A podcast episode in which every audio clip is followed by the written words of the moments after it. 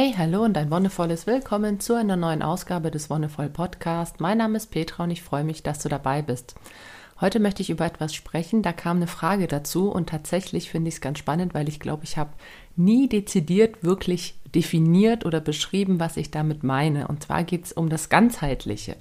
Also sowohl in der Folge, wo es um, ich sag mal, diese kleine Extra-Folge, wo es um Homöopathie ging, als auch in anderen Folgen, wo es um TCM oder auch um jungische Philosophie ging, habe ich immer von ganzheitlichen Methoden gesprochen. Und warum ist es wichtig oder warum finde ich das wichtig? Warum finde ich, liegt darin so ein bisschen der Schlüssel zum, naja, ich sag mal, Gesundsein, zum Zufriedensein? Und warum sollten wir viel mehr auch in diese Richtung gehen, meiner Meinung nach? Das möchte ich dir heute gern erklären. Zuerst mal ganzheitlich heißt, dass es eben den ganzen Körper, das ganze System des menschlichen Körpers umfasst.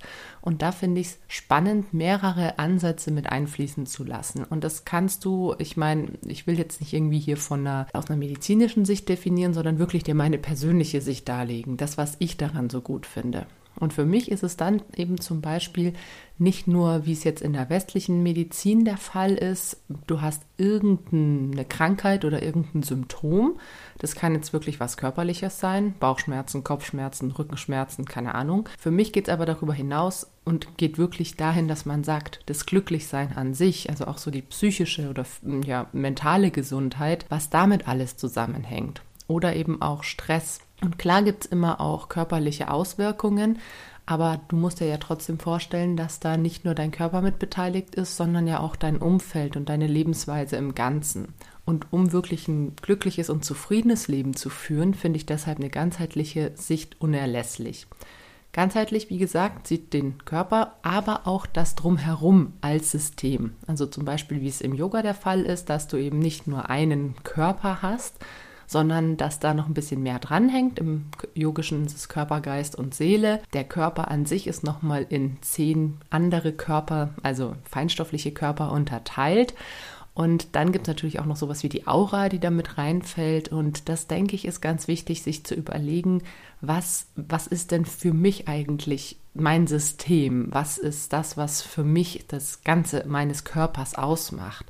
Es ist nämlich tatsächlich so, dass wir ja auch zum Beispiel sowas wie eine Komfortzone haben, in dem Sinne, dass wir andere Menschen in einem gewissen Maße an uns ranlassen, andere vielleicht näher als andere. Also es gibt Menschen, die lassen wir sehr nah ran, klar. Es gibt Menschen, die halten wir lieber auf Distanz. Es gibt Menschen, bei denen ist es uns vielleicht egal. Und ich denke, dass auch das damit reinspielt. Auch das gehört noch zu unserem Körper hinzu, diese Zone, dieses Feld um dich herum, denn das spielt ja auch ganz stark mit rein, wenn jetzt Menschen kommen und in diese innerste Zone eindringen, die eigentlich nur für deinen Partner oder deine Partnerin oder ganz enge Freunde vorgesehen ist, dann haben wir natürlich auch ein Problem, dann macht es uns unglücklich oder unzufrieden, wenn es häufiger passiert.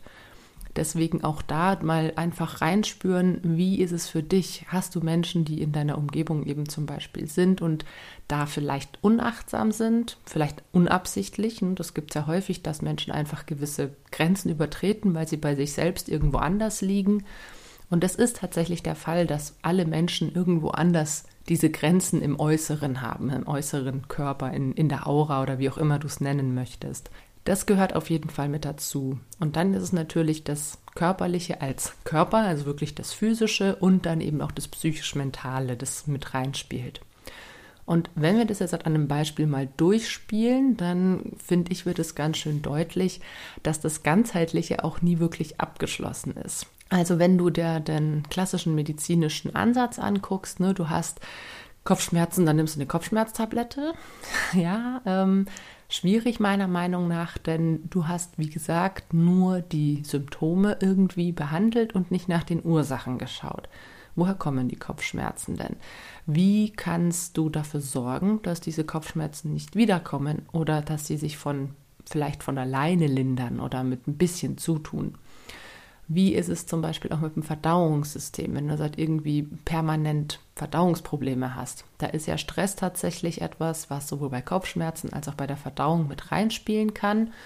Und es gibt ja zum Beispiel auch Sprichwörter, das finde ich ganz toll. Etwas bereitet uns Kopfschmerzen oder etwas schlägt uns auf den Magen. Und tatsächlich finde ich, sind die meistens sehr treffend. Denn wenn uns etwas Kopfschmerzen bereitet, eben wir haben wirklich irgendwie eine Arbeit anstehen, die mh, mm, schwierig ist, die vielleicht unleidlich ist oder die uns irgendwie anders belastet, dann kann es tatsächlich zu Kopfschmerzen führen, wenn wir uns da wirklich mit auseinandersetzen, jeden Abend vielleicht auch noch im Bett darüber nachdenken oder schon morgens mit dem Gedanken daran aufstehen. Und das gleiche eben auch beim Magen. Wenn uns wirklich was auf den Magen schlägt, dann kann es eben auch ein, ich sag mal, Problem oder eine Herausforderung im Äußeren sein, die sich dadurch bemerkbar macht, dass wir dann Verdauungsprobleme haben. Und gerade das Thema Verdauung finde ich da ganz spannend, wenn wir es aus einer medizinischen an Anführungszeichen medizinisch-westlichen Sicht betrachten und dann aus einer ganzheitlichen. Denn wenn man sich so das Verdauungssystem anguckt, dann wird eigentlich relativ schnell klar, dass man es eigentlich nicht nur irgendwie mit einer Magentablette oder mit einer Darmspiegelung irgendwie regeln kann, denn du musst dir mal vorstellen, wo fängt ein Verdauungssystem eigentlich an? Ne? Das fängt schon im Mund an. Da wird das Essen eingespeichelt und der Speichel an sich fördert ja schon die Verdauung bzw. das Zerkauen der Mahlzeit, setzt schon Enzyme frei. Der Speichelfluss wird angeregt, dann die Speiseröhre, wo es nochmal so durchgequetscht wird und schon mal vorbereitet wird. Und dann hast du in deinem ganzen Bauchraum verschiedenste Organe, die an der Verdauung beteiligt sind vom Magen über die Leber, die nochmal extra irgendwelche ähm, Flüssigkeiten da reinspritzt, vom Darm oder den verschiedenen Gedärmen tatsächlich bis hin schließlich zum After, wo du es wieder ausscheidest. Und das Verdauungssystem ist eben was, was deinen Körper wirklich von Mund bis After, also einmal durch deinen ganzen Oberkörper durchzieht und was tatsächlich nicht nur mit diesen ganzen Organen zusammenhängt, sondern zum Beispiel ja auch mit dem Blutkreislauf. Also wenn du dir deinen Kreislauf vorstellst, ne, du hast dein Herz, du hast die Lungen, du hast die ganzen Adern, Venen und Arterien und tatsächlich hast du in deinem Bauchraum eine Art separaten Kreislauf. Also der ist schon an den Hauptkreislauf natürlich angeschlossen. Irgendwo muss es das Blut ja herkommen, aber es zirkuliert hier auf ganz eigene Art und Weise, dass eben gerade wenn du verdauen, also am Verdauen bist, dann kommt sehr viel sauerstoffreiches Blut dort an und setzt eben diese ganzen verschiedenen Prozesse in Gang, sorgt dafür, dass diese ähm, Sachen, die verdaut werden und aus denen ja auch Vitamine, Mineralstoffe und so weiter rausgezogen werden, dass das auch alles wirklich ankommt. Und wie kann man zum Beispiel auch einfach im Körper Sachen verteilen? Naja, übers Blut. Ne? Das Blut ist so die Autobahn in unserem Körper, die bringt Sauerstoff irgendwo hin, die bringt Hormone irgendwo hin, die bringt alles Mögliche irgendwo hin. Und deswegen ist das Blut immer auch beteiligt an solchen Prozessen. Deswegen sehe ich zum Beispiel auf jeden Fall so, dass man das Herz-Kreislauf-System, den Blutkreislauf immer mit berücksichtigen sollte, wenn man irgendwo Probleme hat, weil dadurch, dass das Blut und das Kreislaufsystem wirklich immer mit dabei ist, ne? egal wo, dann sollte man da auch wirklich danach gucken. Ist vielleicht einfach irgendwo, weiß ich nicht, eine Arterie verstopft oder gibt es irgendwo Krampfadern oder sonst irgendwas.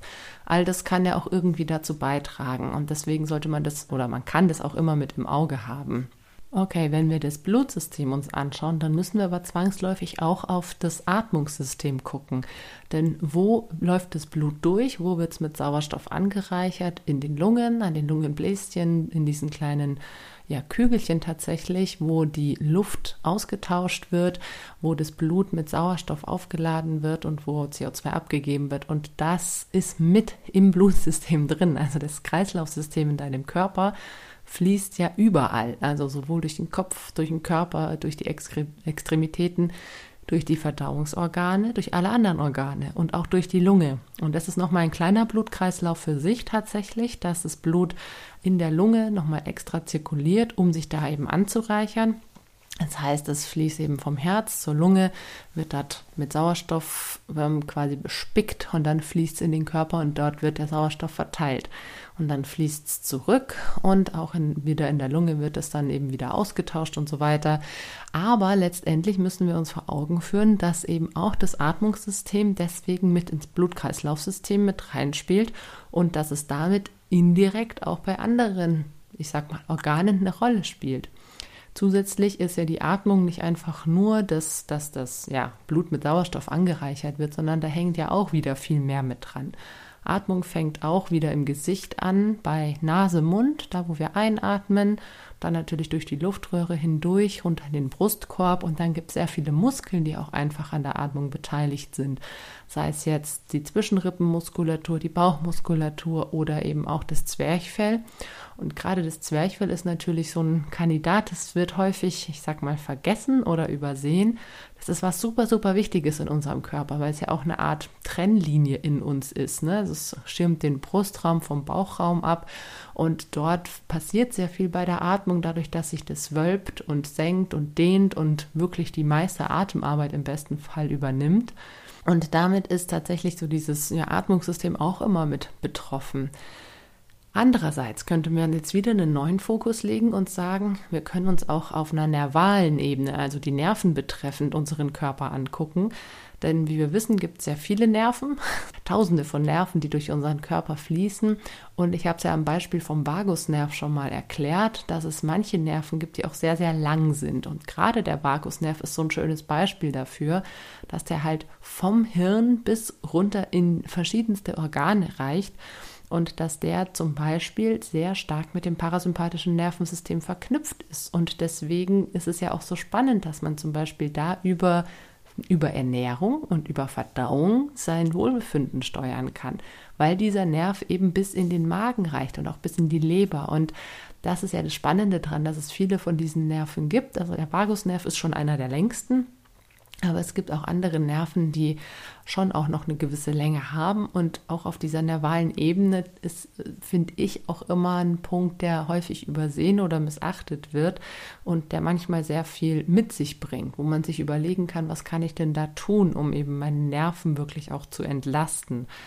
Wenn man sagt, etwas geht mir auf die Nerven, dann hat es häufig natürlich, ähm, ich sag mal, mit was mit Anstrengung zu tun, was mit Stress. Und auch da können wir einfach gucken, wie wir eben die Nerven ein bisschen schonen können.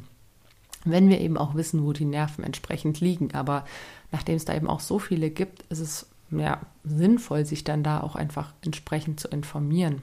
Zuletzt möchte ich dann noch auf die muskuläre Ebene eingehen, denn gerade wenn es ums Thema Verspannung oder Stress geht, dann sind die Muskeln einfach oft auf mit beteiligt in dem Sinne, dass sie verspannt sind. Also gerade beim Thema Rückenschmerzen, da ist es ja häufig so, okay, wie hm, können wir dagegen vorgehen? Was gibt es für Hintergründe? Was gibt es für Ursachen? Und manchmal liegt tatsächlich die Ursache in erster Linie darin, dass Muskeln verspannt sind und zwar manchmal auch so richtig krass verhärtet.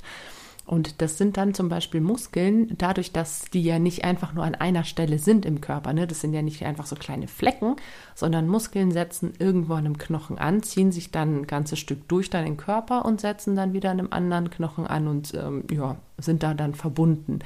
Das finde ich einfach so schön zum Beispiel am Oberschenkelmuskel oder auch am Hüftbeuger.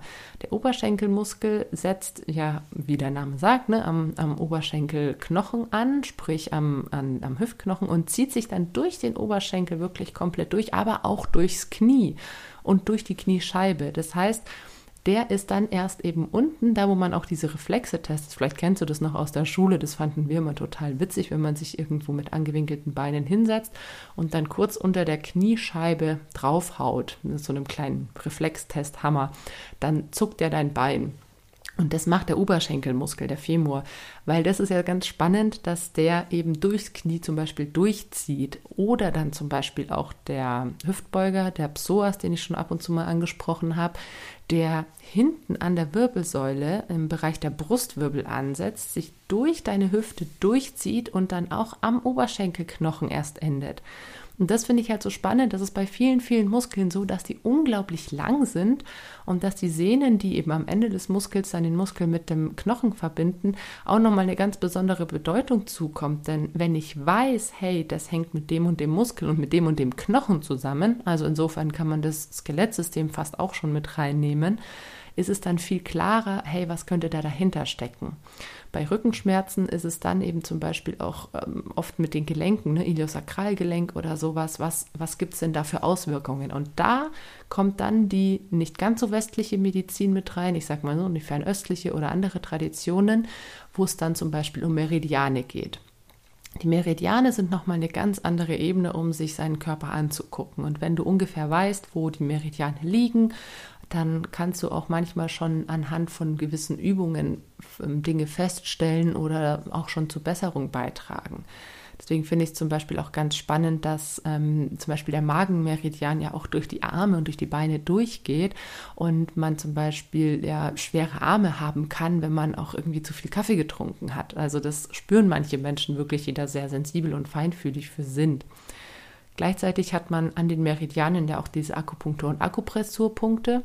Es gibt die Reflexpunkte im Körper, sprich, dass es Verbindungen gibt zwischen zum Beispiel dem Kiefer und dem Iliosakralgelenk oder zwischen den Füßen und deinem Körper. Ne? Die Fußreflexzonenmassage ist ja ganz bekannt dafür, dass wirklich am Fuß massiert wird und dann irgendwo in deinem Körper eine Reaktion darauf stattfindet. Und genau das finde ich das Spannende daran. Klar, im Westlichen ist es ein bisschen, ich sag mal, für uns erforschter und offenkundiger. Ja, so Skelettsystem kann man sich anschauen oder es gibt Abbildungen dazu, Muskeln kann man sich angucken und dann, ah ja, okay, die laufen da lang. Und auch bei den Meridianen ist es so, nur das ist für uns einfach in den meisten Fällen, sage ich, noch weiter weg, weil wir damit eben nicht aufgewachsen sind so Sachen wie Tai Chi oder Qigong oder Übungsformen, die eben aus dem Östlichen kommen, bedienen sich genau an dieser Philosophie und an diesen Lehrsätzen aus der traditionellen chinesischen Medizin. Und auch was Chakren angeht, ist ein ganz anderes Bewusstsein für, dass die Energie fließen muss.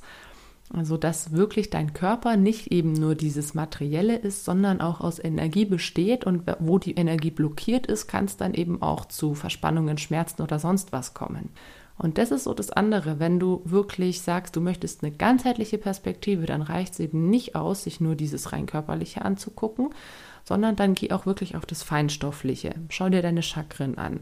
Gerade im Bereich Bauchschmerzen, sage ich mal, wenn wir jetzt an dem Beispiel bleiben, dann kannst du da natürlich gucken, wie geht's denn deinem Bauchchakra? Ne? Das dritte Chakra in Höhe des Bauchnabels, das ist ja ein Chakra, das zum Beispiel mit sowas wie Eigeninitiative, Mut, Zufriedenheit und sowas gekoppelt ist, wo es auch darum geht, so ein gewisses Standing zu haben. Stolz kann damit vorkommen.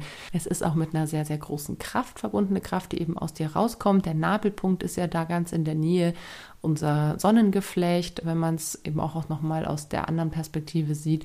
Und dann kannst du dich natürlich fragen, hey, wie geht es denn diesem Chakra? Gibt es vielleicht Übungen für dieses Chakra oder die mit diesem Chakra in Verbindung stehen, wo ich mich einfach mal mit damit auseinandersetzen kann? Und das Gleiche gilt natürlich dann auch für den Fluss der Energie durch die Chakren. Ne? Also sowohl vom zweiten nach oben als auch vom vierten nach unten.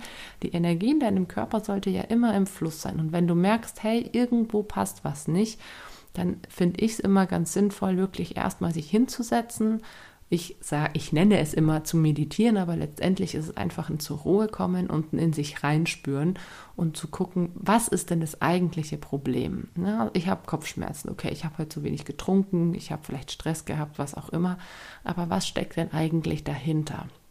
Und wenn wir uns so und auf diese Weise mit unserem Körper auseinandersetzen, kommen wir auch viel eher dazu, eben nicht nur das Symptom an sich zu bekämpfen, sondern die Ursache zu entdecken und dann gezielt gegen die Ursache auch vorzugehen. Gerade wenn man sich Energieflüsse, Meridiane oder im Yogischen gibt es auch die Nadis, das sind Energiekanäle, davon gibt es auch, ich glaube, 72.000, die durch deinen Körper fließen. Wenn man sich da mal ein bisschen mit auseinandersetzt, hat man dann unglaublichen Mehrwert von, weil du deinen Körper auch nochmal auf eine ganz andere Art und Weise zu verstehen lernst. Denn ich finde, unser westliches Bild ist ein sehr mechanisches oder mechanistisches im Sinne von, der Körper besteht aus einzelnen Teilen und die funktionieren so und so zusammen und so und so passiert dann, keine Ahnung, wenn man sich Verdauung anguckt. Ne, also ich erinnere mich dann noch an so ein paar Biostunden aus der Schule, wo es wirklich darum ging, nur ne, da kommt Essen rein, dann kommt es in den Magen, dann wird es verdaut, dann kommt es in den Darm, dann werden die Enzyme rausgezogen und dann wird es ausgekackt. Also jetzt vereinfacht gesagt. Das ist so, ne, von A nach B nach C zu D und fertig. Und dass es aber eben manchmal nicht einfach so eine, ich sag mal, chronologische Folge ist oder einfach nur so ein Wirkungszusammenhang, sondern dass da viel mehr reinspielt, geht in unserer westlichen Sicht, finde ich, oft unter.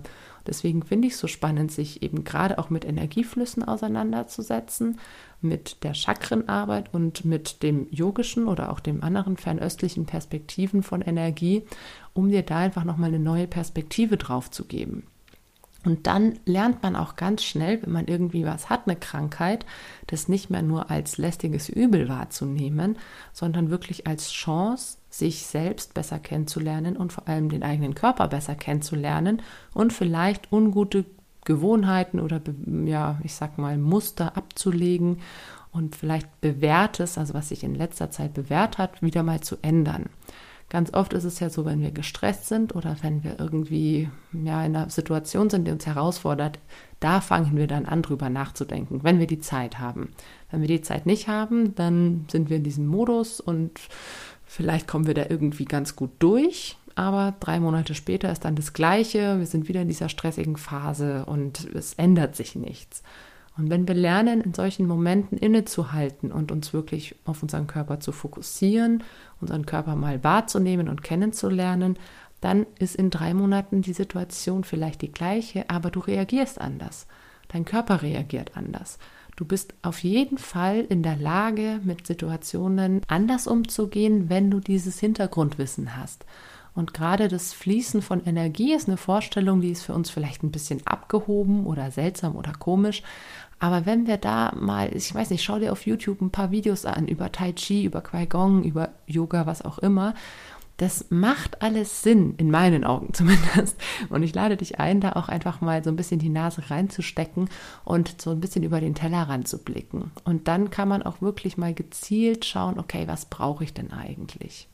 So viel erstmal jetzt zum Thema Ganzheitlichkeit. Also wie gesagt, dein Körper sowohl auf einer physischen, psychischen, mentalen, eigentlich auch emotionalen Ebene. Die Emotionen habe ich jetzt rausgelassen, aber Emotionen sind nochmal so ein ganz eigenes Ding für sich. Die könnte man in 100 Folgen irgendwie versuchen abzuhandeln.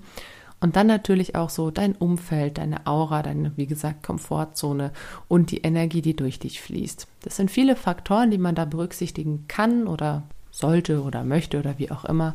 Und du kannst für dich einfach entscheiden, hey, wie möchte ich mein Leben gestalten und wie kann ich dafür sorgen, dass ich einfach zufriedener leben kann und stressige Situationen von vornherein vermeide und nicht einfach wieder nur irgendwelche Symptome behandle, sondern wirklich nach den Ursachen schaue.